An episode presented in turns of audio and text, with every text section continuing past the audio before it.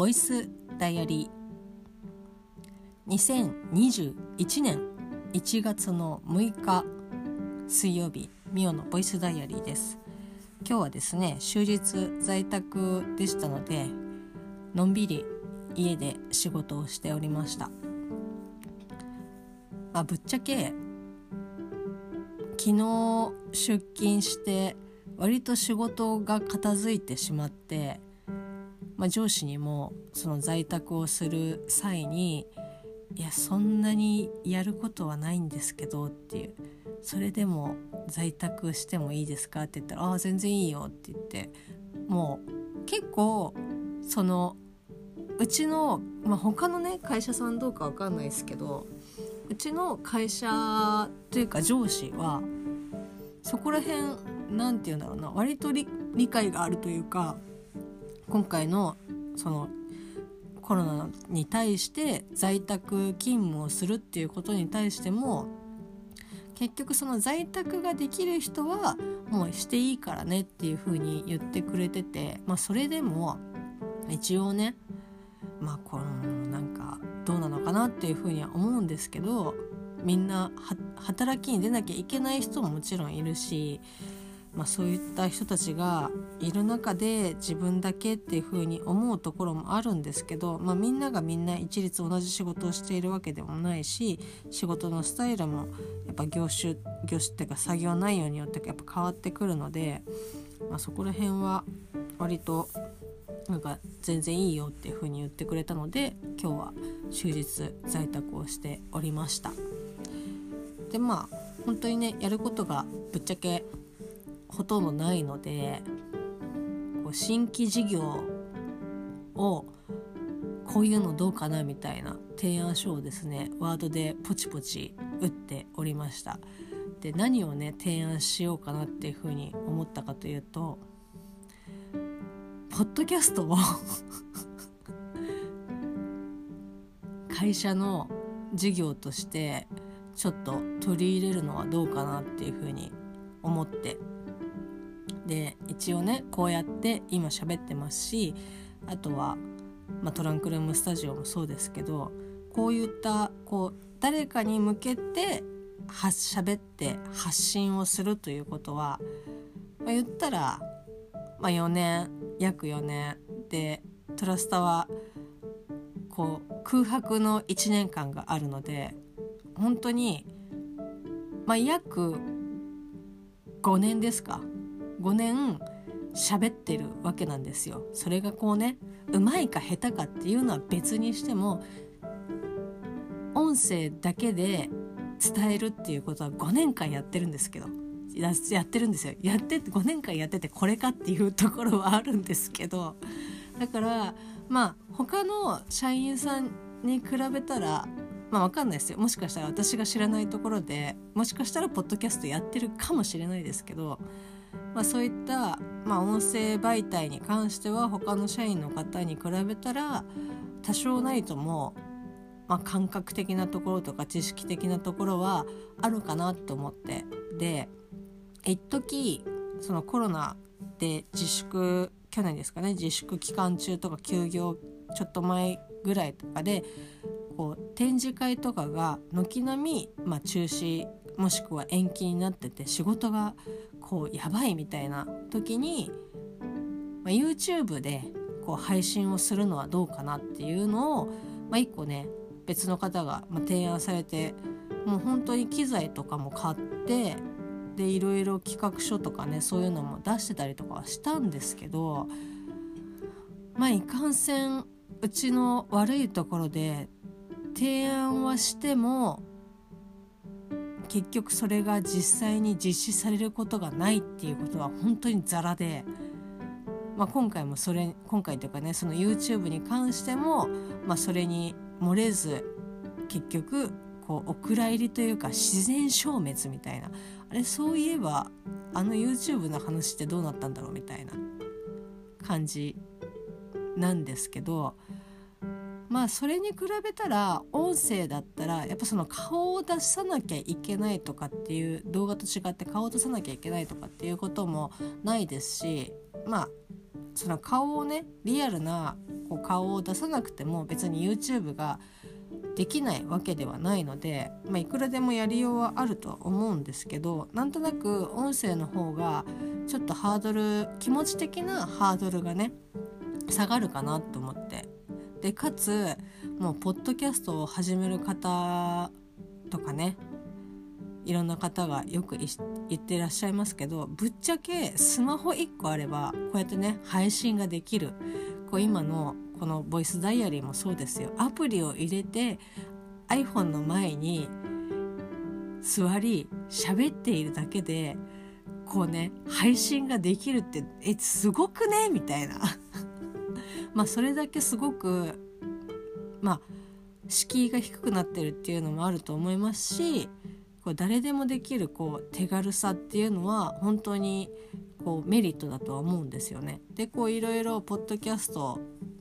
のビジネス的なところをこうポチポチ調べててまあもう多分もう出がらしみたいな感じの情報だとは思うんですけど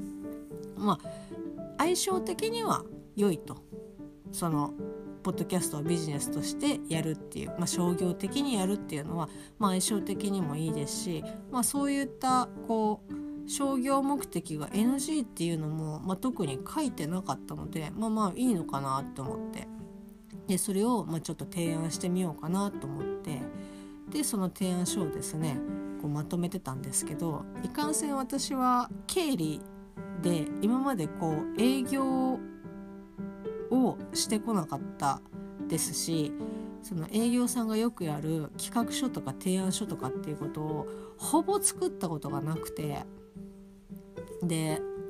まあ、学生の頃に提案書みあ企画書みたいなことは簡単に作ったことはありますけどこういった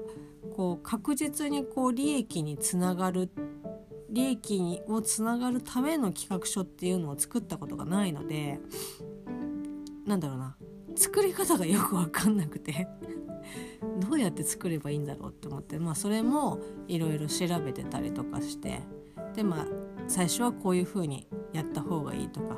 もう提案書スペース作り方スペース初心者エンターポンみたいな感じで調べてたんですけど、まあ、割とねここのこのポイントを押さえればいいとか。あとはまずこうやるパソコンに向かう前にやるべきことみたいな感じの箇条書きでバーって書いてあるやつを見てああそこまあこうやればいいのかって思って。でとりあえずいきなりこうパワポなんかその白い画面何も書いてない画面が無限大すぎて心が折れるのでまずは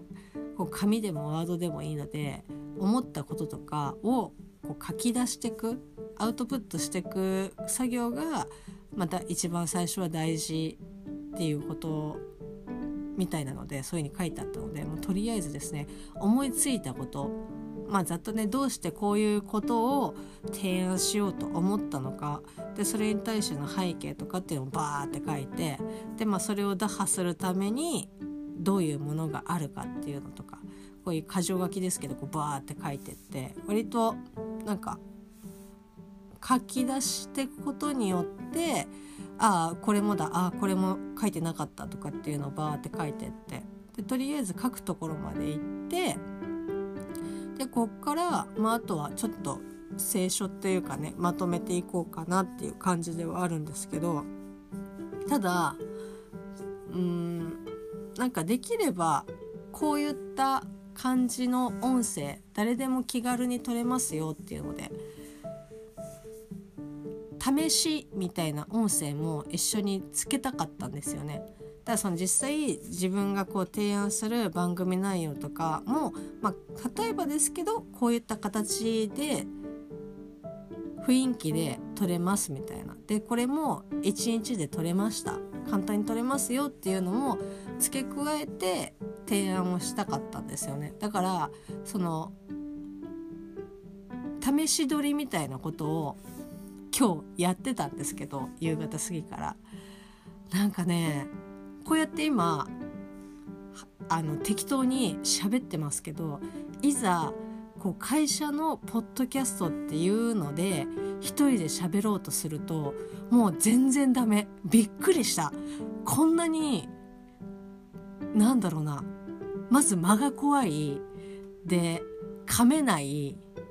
で舌が回らないみたいなこれ舌が回らないっていう口が回らないのはもう完全にね私が気をつけて普段から喋ってるわけじゃないので、まあ、そういったのがもろに出ちゃうんですけどいやこんなに違うんだって思って。でこれが多分、まあ、もしかしたら想像とまた違うかもしれないんですけど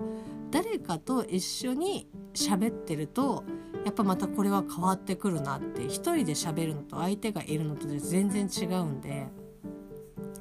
できればこういったこうちょっとまあ素人だけどまあ大体ある程度喋れるぐらいの感じでまずは一歩やるっていうことが大事かなって思うんで途中からもうあんまりあのいい声でしいい声になってないけどいい声で喋ろうとかって思ういながら喋るとこう途中で「うわー」みたいな感じになっちゃうからもうそれはいいから普段通りに喋ろうみたいな感じで心がけようとするんですけどどうもかっこつけようとしがち。なんかこうお届けするポッドキャスト番組ですみたいな感じで普段こんな感じで喋ってないしなっていう風に。だからそうするとですね全然言葉が出てこないのでとりあえず普段うちの会社がメルマガで出してる情報の内容を、まあ、読んで喋るみたいな、まあ、台本的な感じであったので、まあ、それを読んで音声を取ってたんですけど、まあ、それでもやっぱり実際に書いてある文章とそれをじゃあこう人に伝えるようにしゃべるためにはまたちょっとばらして組み立てなきゃいけな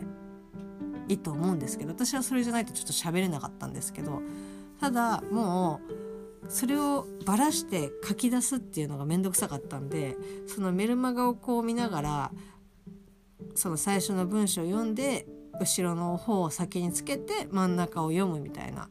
感じでやってたりとかするとちょいちょいですねなんかこう喋り出すとあれこの言い回しおかしいなとか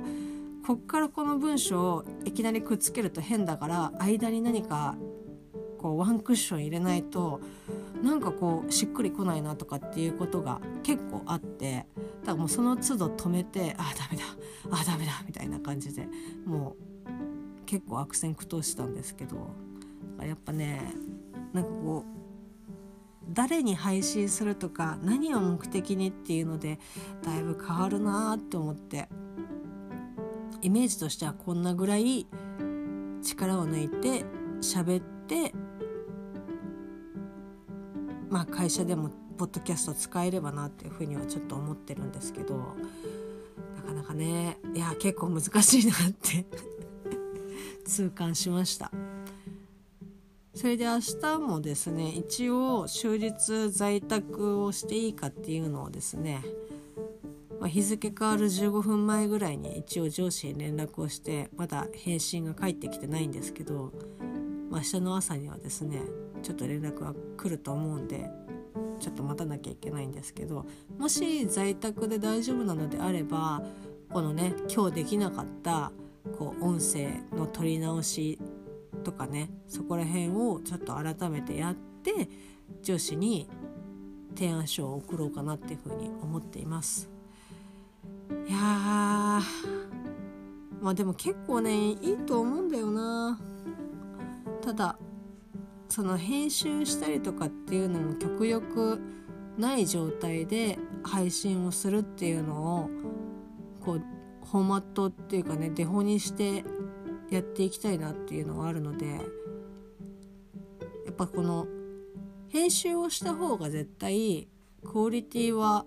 まあ、絶対上がるとは思うんですけどそうすると編集ができる人もそうだしあとその人がいなかった場合その人待ちになっちゃうっていうのも良くないから誰でもできるようにするためにはやっぱり編集作業がない状態でも配信ができるっていうのをこう提案していきたいかなっていうふうには思ってます。だから何みたいな感じですけど。まあ、そんな感じで明日も仕事をですねちょっと頑張っていきたいと思います。今日は本当にコロナの数がですね1500人を超えて親からもメールが来るという、まあ、結構ね新記録を叩き出すたびにメールが比較的うちは来るんですけど、まあ、ちょっとねちょっとビビってるというか本当なんかこうコロナにかかってないことが奇跡みたいな感じになってる自分がいるので、まあ、ちょっとそれがねこう「えなんで仕事しないの?」とか「なんで会社来ないの?」とかっていうふうにもしかしたら言われてるかもしれないけどかかった時の面倒くささというかね大変さの方が大きいので当たり前ですけど、まあ、ちょっとそこら辺はぐっとこらえてやすあの家にね入れるのであればちょっとそちらを要請していきたいなっていうふうに思っております。えこれを聞いている方でですね関東在住の方とか、まあ、まあ関東在住じゃなくてももう全国的に広がりつつ広がってますけど皆さんですね十分に注意をしていただければなというふうに思います。私も注意します。はい。それではまた明日。